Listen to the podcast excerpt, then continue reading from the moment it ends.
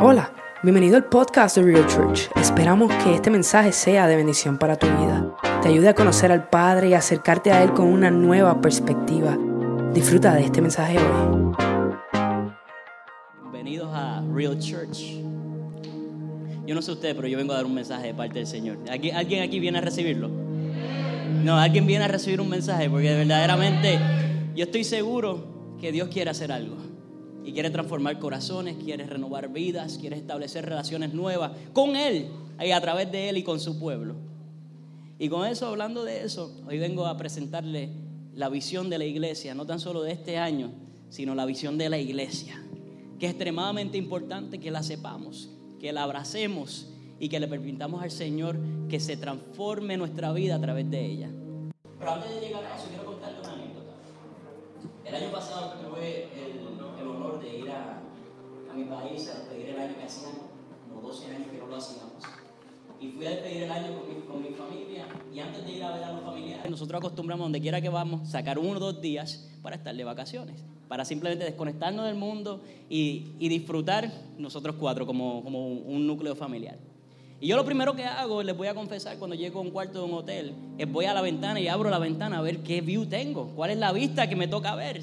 Y siempre le oro al Señor, Señor, dame una buena vista, que me toque bueno, que le caiga bien a la persona del frente. Siempre trato bien a la persona de, del, del, mostrador, no tan solo porque es que nos toca como cristianos, sino que también es bueno tratarlo a ver si nos, nos da un cuartito bonito. Pues llego, abro, abro la, la ventana y cuando veo, veo un garaje de autos. Y yo digo, mira Jesse, mira lo que nos dan. Un garaje de carros, vamos a pasar los próximos dos días mirando carros, vehículos. Y ella me dice, acuéstate a dormir que es tarde. Nada, nos acostamos a dormir por la mañana. Ella abre las ventanas, pero ella las abre todas. Yo abrí solo una.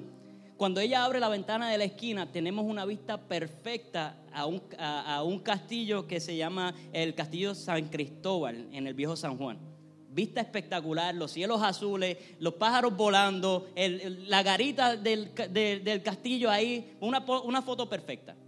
Y ahí yo le digo a Jesse, yo creo que el Señor nos quiere decir algo.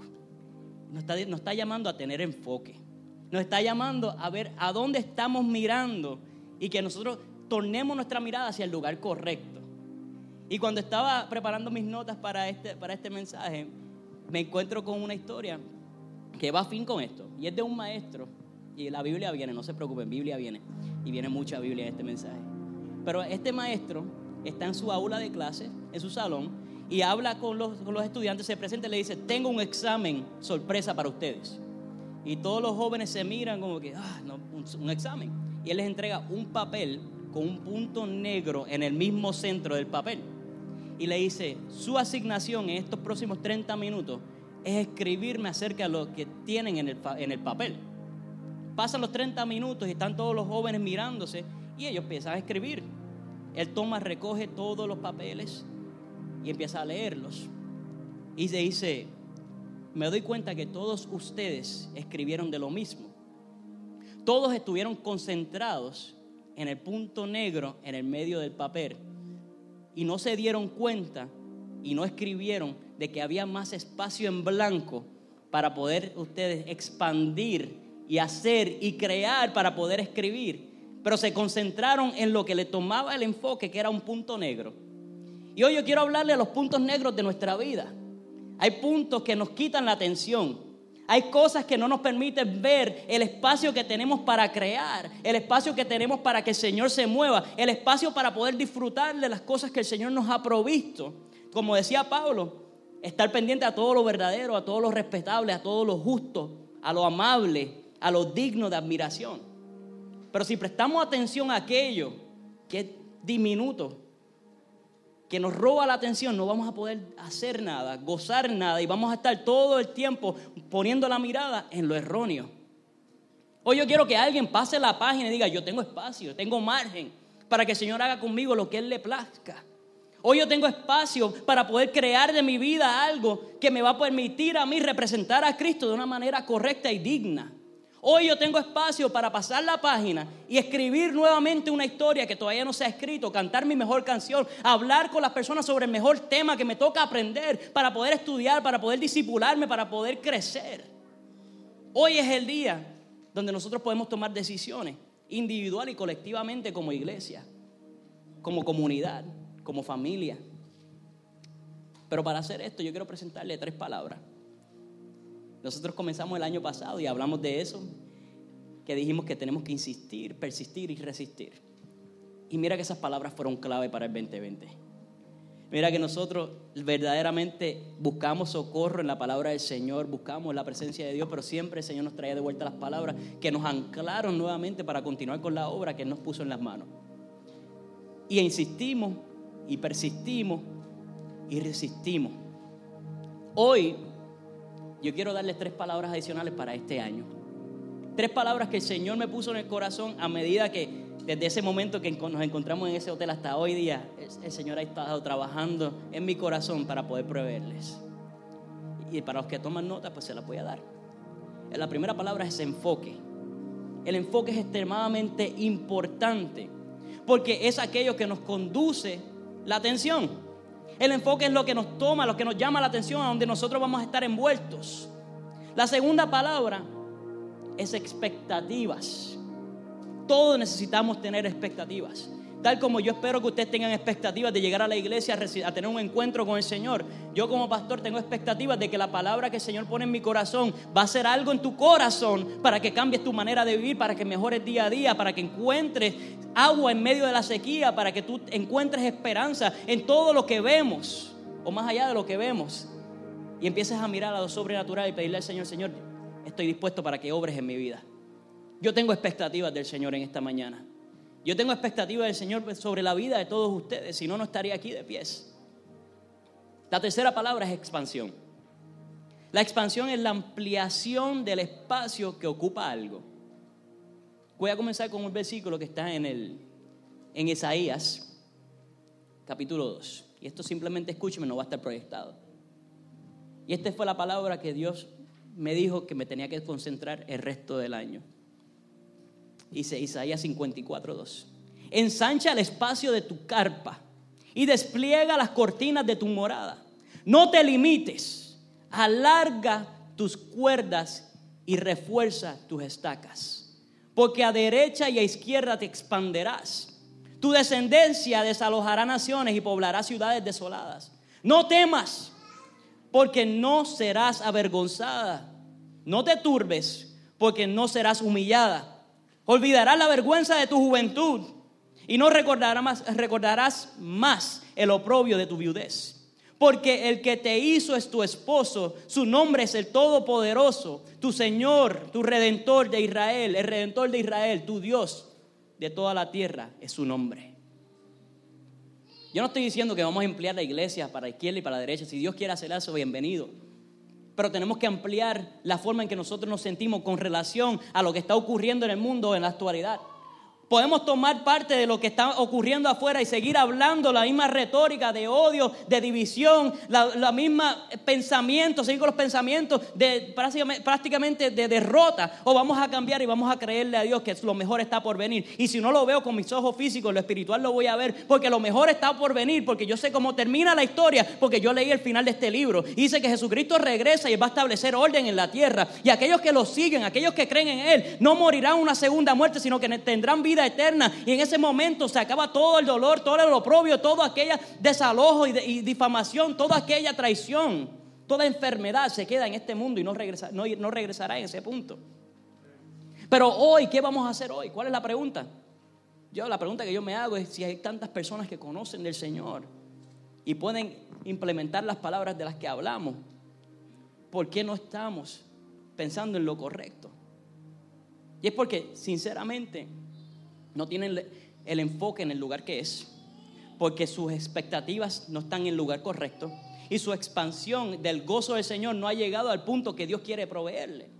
Y hoy yo digo que es el tiempo donde nuestro enfoque está en el Señor, donde nuestras expectativas estarán en Cristo y nosotros tendremos la expansión del gozo del Señor en este tiempo y eso sobreabundará en la vida de las próximas generaciones para que aquellos que vienen subiendo también puedan entender que nuestro Dios no, se ha dado por vencido y que ellos también tienen un propósito, que ellos también tienen un plan, que a ellos también les tocará servir al Cristo y tener una experiencia con Él. Pues yo traigo a mis niños a la iglesia. Ellos pasan mucho más tiempo en la iglesia que yo creo que hasta ellos mismos. pero ellos tendrán su momento en que recibirán su experiencia con Dios. Y mi oración es que el Señor se encuentre con ellos en una edad para que cuando ellos salgan afuera se puedan defender de todo lo que le va a tirar el mundo. Porque usted trabaja para poder proveerles a ellos las herramientas que necesitan para contrarrestar lo que está ocurriendo afuera. O el mundo va a trabajar en contra para que ellos las reciban. No las reciba, perdóname. Y hoy yo quiero hablar que hay que devolver el gozo a la casa del Señor. Hay que devolver el gozo al pueblo del Señor.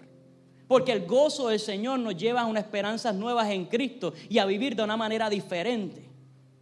Pablo dice en Romanos 12 que nosotros cuando recibimos esto, presentamos nuestro cuerpo como un, un sacrificio vivo, santo y agradable a Dios.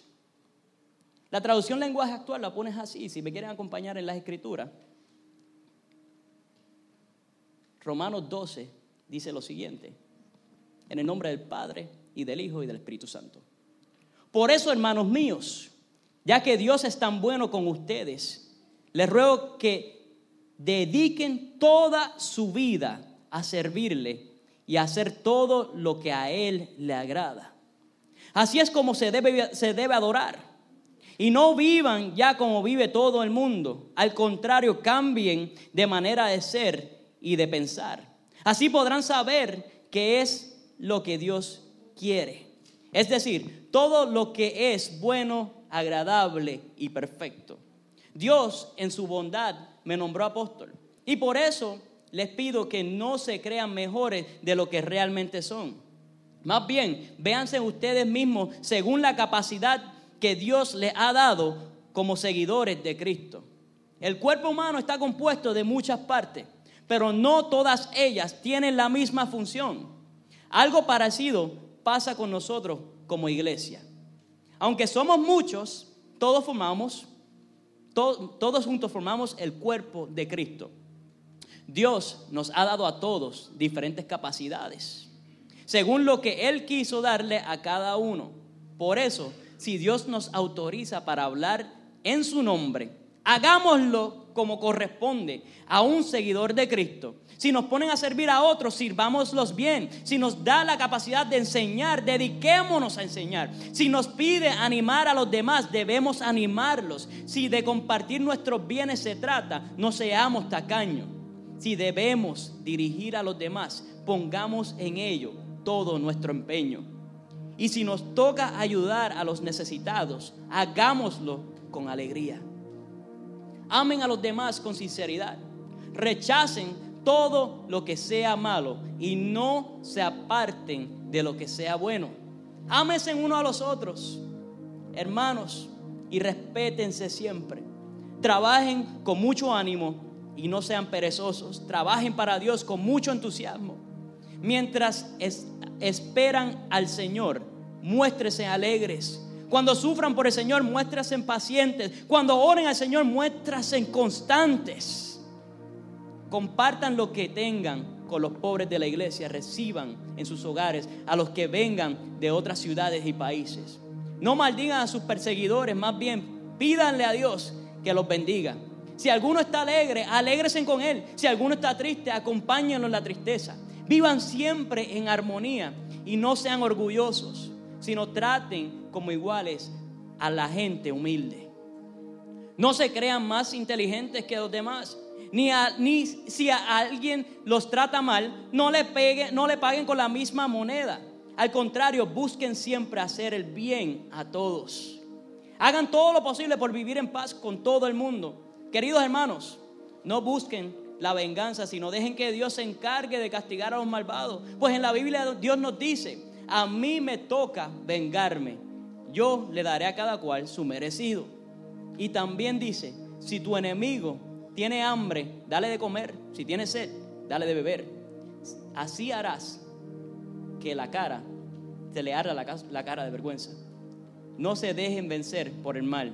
Al contrario, triunfen sobre el mal haciendo el bien. Esto es palabra del Señor. Aquí instrucciones de vida. Traté de ver Señor, ¿qué tú quieres que le diga de este versículo? No, todo. Todo, porque aquí esto está resumido, las palabras de Jesucristo. Pablo le, añadió su propio sazón Pero aquí está la palabra de Jesucristo de cómo debemos comportarnos en la iglesia. ¿Cómo debe ser un cristiano? Nosotros debemos continuar hacia adelante, persistiendo, orando sin cesar, demostrando que hubo una transformación en mi vida, que tengo un testimonio. Diga, me pueden criticar por lo que hice la semana pasada, por lo que hice anoche o por lo que hice hace 10 años. Claro que sí, les doy el derecho de que hablen, pero ahora quien cambia la historia es Señor a través de mí y yo me paro fuerte en lo que dice Él de mí, no de las opiniones de los demás, porque el Señor es certero y lo que ellos me dicen a mí no me importa, sino que lo voy a utilizar como gasolina para echarle al fuego, para que se encienda nuevamente, para que pueda alumbrar toda el área y las personas puedan ver que hubo una transformación en mi vida y no soy la misma persona que conocieron. Hoy yo quiero que personas entiendan, sí, momentos difíciles vendrán. Aquí no dice que no vienen. Aquí dice que seamos persistentes en lo que Dios nos quiere dar. Que tengamos el enfoque correcto, que estudiemos la palabra, que, dedicamos, que nos dediquemos en cuerpo y alma a lo que el Señor nos quiere mostrar. Hay una expansión que el Señor quiere hacer en nuestros corazones. Pero no va a ocurrir si nosotros no se lo permitimos. No va a ocurrir si nosotros no lo queremos. No va a ocurrir si nosotros no dedicamos al Señor el tiempo que Él se merece, ni le ponemos las expectativas a lo que Él quiere hacer. Y van a haber personas que van a hablar. Winston Churchill, yo siendo una persona que me encanta la, milicia, estuve en la milicia, estudio la milicia, Winston Churchill fue una persona muy envuelta en la Segunda Guerra Mundial y él estuvo eh, como primer ministro de Gran Bretaña. Él tiene muchos dichos buenos y uno de ellos dice, nunca llegarás a tu destino si te detienes a lanzar piedra a cada perro que te ladra. Nunca vas a llegar a tu destino, puedes tener el enfoque correcto. Y aquí es donde viene la aplicación. Tú puedes saber hacia dónde vas. Pero si te entretienes a discutir con cada persona que te escribe una tontería en Facebook, si te, pones a, detenerte, a tratar de corregir a cada persona que su vida está hecha un reguero, pero te quiere decir a ti cómo vivir tu vida, tú no vas a poder llegar a tu destino porque le estás prestando demasiada atención a aquello que está haciendo ruido cuando Dios te está llamando a estar enfocada, a estar enfocado en lo que nos ha dicho. Es el tiempo a veces de dar rodillas. Dice la palabra que hay un tiempo para todo bajo el sol. Lo leímos la semana pasada. Pero ahora mismo, si el enfoque es encontrarte con el Señor, dar rodillas, orar para que el Señor nos muestre el camino para que se derrumbe las murallas que nos están deteniendo de poder alcanzar nuestro propósito, hagamos eso y, pongámonos las pilas para que no nos detengamos, porque Dios nos está llamando a que nosotros aprendamos y nos disipulemos ahora. Yo no sé qué va a pasar mañana. Yo sé que el año pasado fue difícil, el año anterior estuvo fuerte, pero este, este de ahora es el de demostrar que nosotros estamos hechos de aquellos lo que el Señor dijo, imagen y semejanza de Él. Estamos hechos a su imagen y semejanza. Eso quiere decir que hay personas que necesitan entender que todavía tienes que lograr un propósito, pero si te mantienes pensando en las cosas del pasado, en preocupaciones externas, mirando al punto negro y no viendo lo que el Señor puede hacer con el resto de la página, no lo vas a lograr. Mi gente, necesitamos una visión clara. La iglesia necesita una visión clara. Y yo quiero hoy que prestemos atención, que teniendo una visión y nuestro Señor como el norte, Jesucristo como nuestro norte, y sabiendo que nosotros queremos llegar a representarlo de una forma correcta y mirarlo cara a cara, porque debería ser el anhelo de todo cristiano, tenemos que abrazar la visión como le dije ahorita. Nuestra visión de esta iglesia es sencilla. Real Church existe para inspirar a otros a vivir como Jesús. Nosotros existimos, yo existo para inspirar a otros a vivir como Jesús. Y el lema siempre va a ser uno más. Hay una persona más por alcanzar. Hay una persona más que necesita escuchar tu historia. Hay una persona más que necesita saber que todavía hay oportunidad de ser redimido, de arrepentirse y crecer. Tú existes para inspirar a otros. Y tú dirás, yo no puedo inspirar a nadie, yo, te, yo difiero de usted. Porque hay personas que tú puedes alcanzar con tu ejemplo. Y no estoy diciendo que vas a cambiar radicalmente hoy, cambiar, pues eso puede ocurrir. Pero si tú tomas la decisión hoy de seguir a Cristo, de entrar en una relación con Jesucristo si no la tienes, esto es algo que se va construyendo día a día, en la marcha, cambiando y sacrificando cosas que no te permitirán mantener esa relación viva de la manera correcta. ¿Para qué tú hiciste? ¿Para qué tú existes? Para inspirar a otros a vivir como Jesucristo. ¿Alguien se puede aprender esto? ¿Y, aquí, ¿Y qué vamos a buscar? uno más. Siempre habrá uno más. Mantente esto en la mente. Nuestra misión en esta iglesia es amor en acción. Eso es todo. La misión de esta iglesia es amor en acción. Demostramos amor con nuestras acciones. Como dijo la pastora, el, el viernes tuvimos la oportunidad de salir a, darle alimentos a las personas que sin hogar de, nuestra área. Y uno de ellos nos dice, ustedes son altamente favorecidos por el Dios de los cielos. Y yo me quedo, me quedo mirándole y él me lo, hizo con, lo dijo con emoción y con lágrimas en los ojos. Ustedes son altamente favorecidos por el Dios de los cielos. Y me, y me remonta a momentos de mi vida cuando yo pensaba que yo no tenía valor. Cuando yo pensaba que yo no podía ejecutar la tarea del pastorado.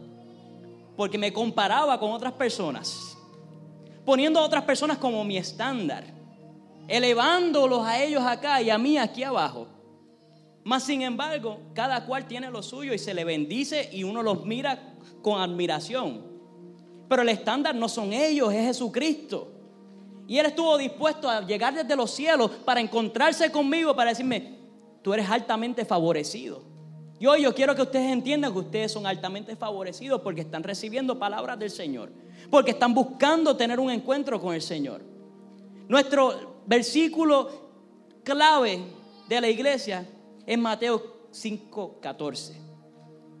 Dice, ustedes son como una luz que ilumina a todos. Son como una ciudad construida en la parte más alta de un cerro y que todos puedan ver. Familia, tenemos que vivir con esto en mente. No importa cuán abrumadora sea la oscuridad, ella huye tan pronto se enciende un fósforo. No importa cuán oscura sea la noche. Cuando sale la luna se puede ver todo. No importa cuán oscuro era el desierto, que se encendió una zarza y le cambió la vida a Moisés. Y Moisés estaba en, el desierto escondido por 40 años porque había asesinado a alguien. Porque estaba huyendo de lo que le correspondía, más sin embargo la misericordia de Dios fue tanta que él dice, a ti Después que te transformé tu forma de ser por 40 años, yo no espero que nadie pase 40 años esperando que Dios lo transforme. Usted tome la decisión tan pronto pueda, tan pronto lo sienta en tu corazón y en tu mente, toma la decisión de ser transformado por Dios. En esos momentos, el Señor siente una zarza al diente, un arbusto lo quemó, básicamente en buen puertorriqueño. Y ahí en ese, ese punto comienza una historia nueva, no tan solo para Moisés, sino para un pueblo entero. Uno más fue tocado. Uno más fue inspirado. Uno más cambió una comunidad, cambió una nación. Esto es sencillo. Si yo logro cambiar, si yo logro instruirme, si me logro inspirar a través de la palabra del Señor, entendiendo lo básico, me perdonen los teólogos, pero esto es sencillo. Existe un Dios que creó todo. Mi Dios se divide en Padre, Hijo y Espíritu Santo. Él envió a su Hijo a la tierra a morir por ti y por mí porque nos tocaba el precio de la muerte por los pecados que cometemos. Y no hay un pecado más grave que otro. Los pecados están todos en la misma tableta. Y eso nos separa del Señor. hay unos que los miramos y decimos, eso es atroz. Pero pecado es pecado. Y Cristo dice, yo tomaré tu pecado y la muerte que te correspondía, me la llevaré conmigo a la cruz. Arrepiéntete de corazón. Aceptemos a Cristo como nuestro Salvador. Permitamos que nos transforme. Y en esos momentos nosotros podremos inspirar a otros porque lo que ocurre dentro de ti es inexplicable para el ser humano. Porque no pueden, ellos no, no es tangible, no es algo que pueden expresar si no lo han vivido. Pero cuando nos acercamos a la palabra después de ese momento que nos arrepentimos y, recibimos a Cristo como nuestro Salvador, tenemos que cambiar nuestra forma de vida, no podemos seguir igual. En ese momento entramos en un compromiso con Cristo y con su iglesia. Porque Pablo dice en lo que acabamos de leer que somos un solo cuerpo. Y no me importa si eres el pelo rubio, la uña del dedo gordo del pie, eres parte del, eres parte del cuerpo. Eres importante, tienes una función. Quizás no sea la que quiere, pero cuando tú empiezas a tomar tu responsabilidad con amor, el Señor empieza a ascenderte de una manera nueva. El que más sirve no es su espiritualidad, no se mide porque tiene el micrófono en la mano, sino porque lava el baño que todo el mundo usa. Porque sabe y entiende que hay un amor, que hay algo que se tiene que hacer. Porque ve a las personas que están allá afuera y se atreven a decirle, yo puedo orar por usted. Tuvimos una experiencia hermosa con una joven que el Señor tenía todo descifrado de una manera tan perfecta que jamás pensamos que a las nueve y media de la noche, ocho y media, nueve y media de la noche, nos íbamos a encontrar con una persona que es del mismo lugar de donde yo nací. En las calles del lugar donde yo vivo, de donde ustedes viven.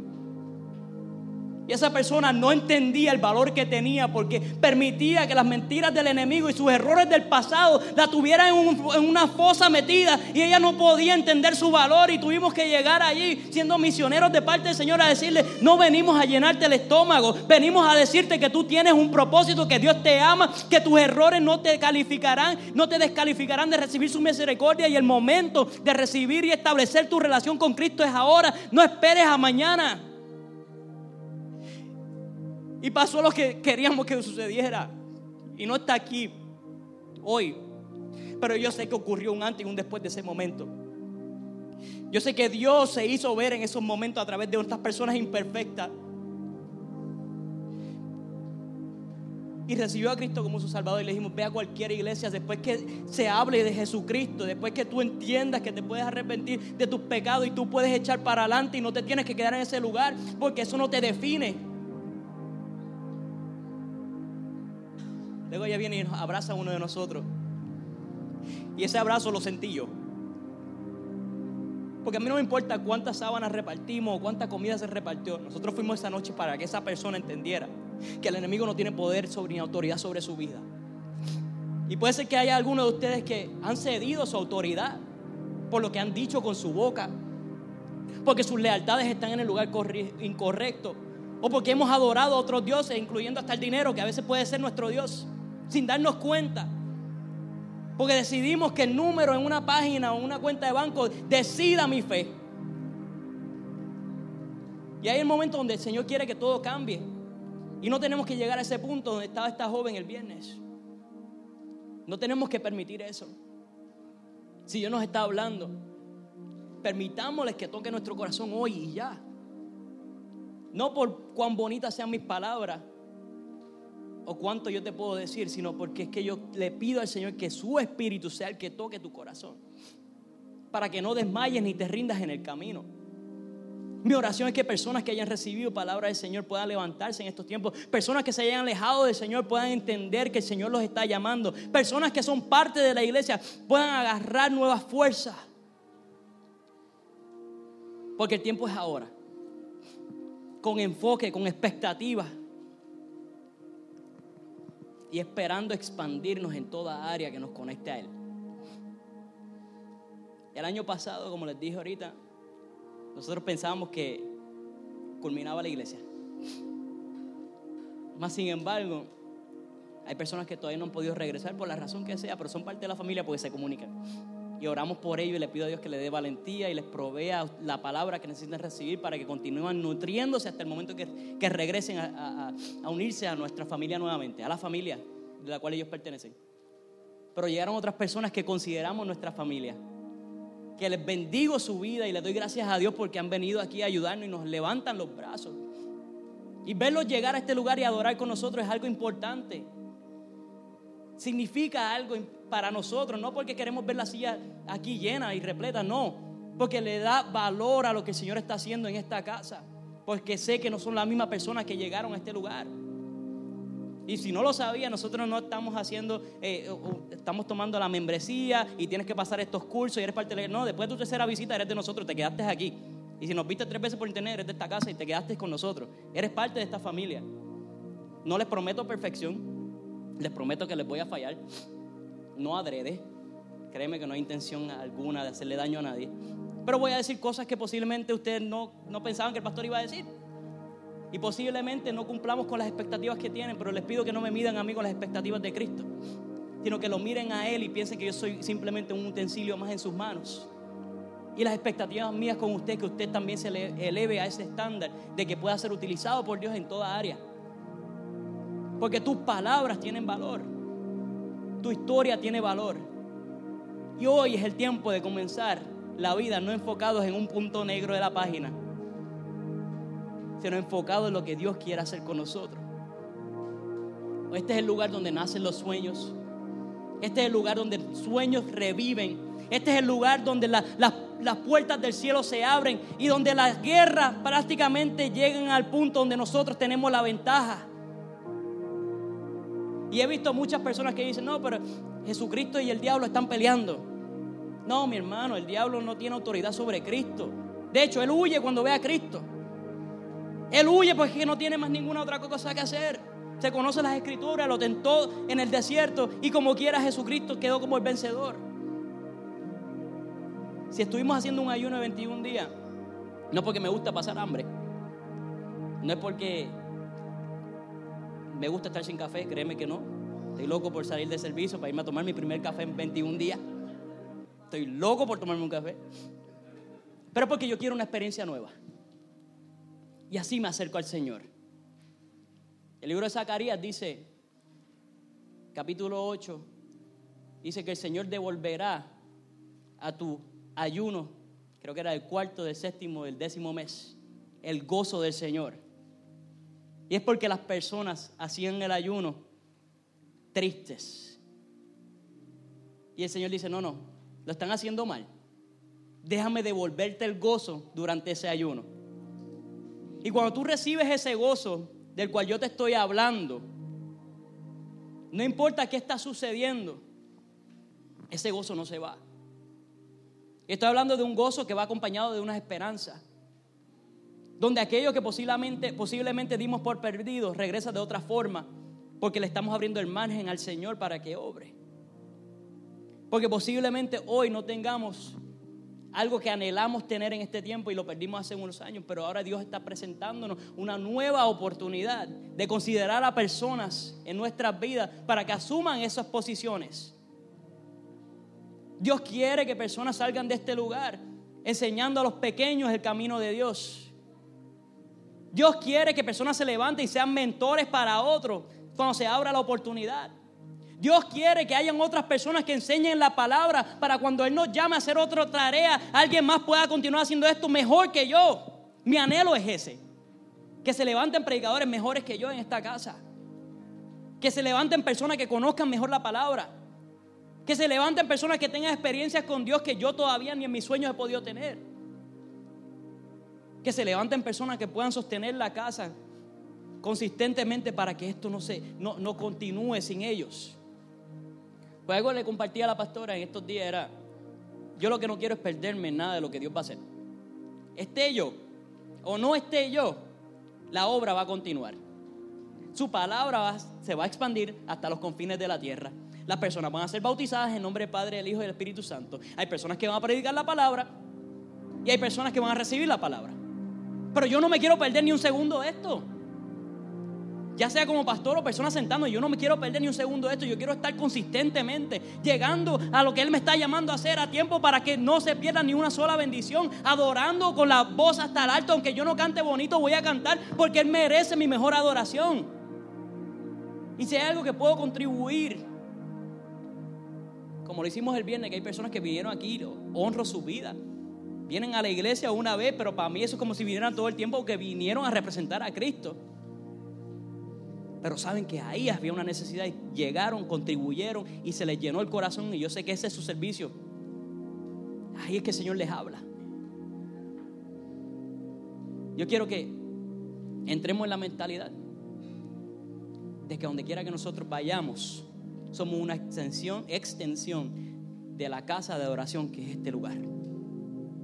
Somos una casa de adoración donde se proclama y se exalta el nombre de Jesucristo. El lugar donde se recomponen los corazones y Dios deposita sueños y profecías. Yo quiero ver lo sobrenatural del Señor. Y una vez declaré cuando comenzamos esta obra en este lugar, hace dos años atrás, que esta iba a ser una casa de adoración, una casa de oración. hemos estado orando, hemos estado ayunando. Y ahora yo les voy a pedir que levanten la adoración nuevamente, porque el Señor merece que nosotros le demos todo, todo lo que tenemos dentro, que nos des- literalmente que nos vaciemos, desbordándonos en adoración por Él y para Él, para que entonces Él pueda reponer todo eso que dimos y lo deposite en amor. Iglesia, somos personas que demostramos el amor en acción. Somos personas que adoramos a Dios en todo lo que hacemos. Si hay alguien aquí, antes que entremos a la adoración, que conoce de Cristo, ha escuchado acerca de Él, lo ha visto en las iglesias y ha escuchado familiares que lo adoran, pero no tienes una relación con Él, este es el momento de establecer esa relación. Y vuelvo le digo, los requisitos no son altos, es concientizar lo que Él hizo y permitirle a Él que entre en tu corazón, convirtiéndolo a Él tu Dios. Y si hay alguien que sabes que sabe que tienes que asumir esa relación porque te has alejado y ya te la tenías, este es el momento de regresar ahí. Juan capítulo 3, versículo 16 dice lo siguiente.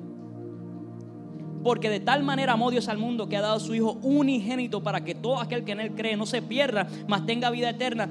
Porque no envió Dios a su Hijo al mundo para condenar al mundo, sino para que el mundo sea salvo por Él. El apóstol Pablo, capítulo 10, versículo 9 dice, si confesares con tu boca que Jesús es el Señor y creyeres en tu corazón que Dios le levantó de entre los muertos, serás salvo.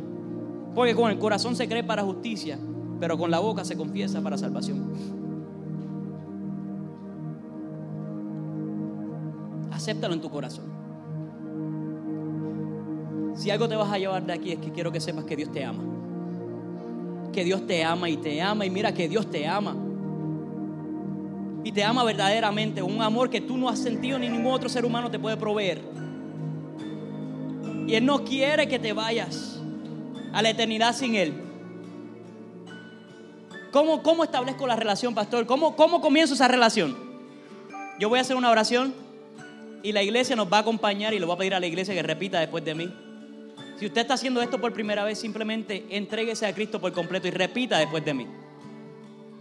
Diga, Señor Jesús, acepto que he fallado y mis fallas y pecados me alejan de ti. Pero hoy todo cambia. Hoy me enfoco en la cruz y en el sacrificio que diste por mí. Hoy me arrepiento y te acepto como mi Salvador. En tu santo nombre hemos orado y te entrego mi vida. En el nombre de Jesús. Denle un aplauso, iglesia. Diga amén. Y... Gracias por habernos sintonizado. Puedes compartir este podcast con tus amigos, con tus familiares. Además nos puedes encontrar en las redes sociales, en nuestro canal de YouTube Real Church TV. Nos puedes encontrar en Instagram en livereal.church. También nos puedes encontrar en Facebook en Real Church-Homestead. Y ahí puedes mantenerte al día con lo que está sucediendo en nuestra iglesia. Gracias por apoyarnos.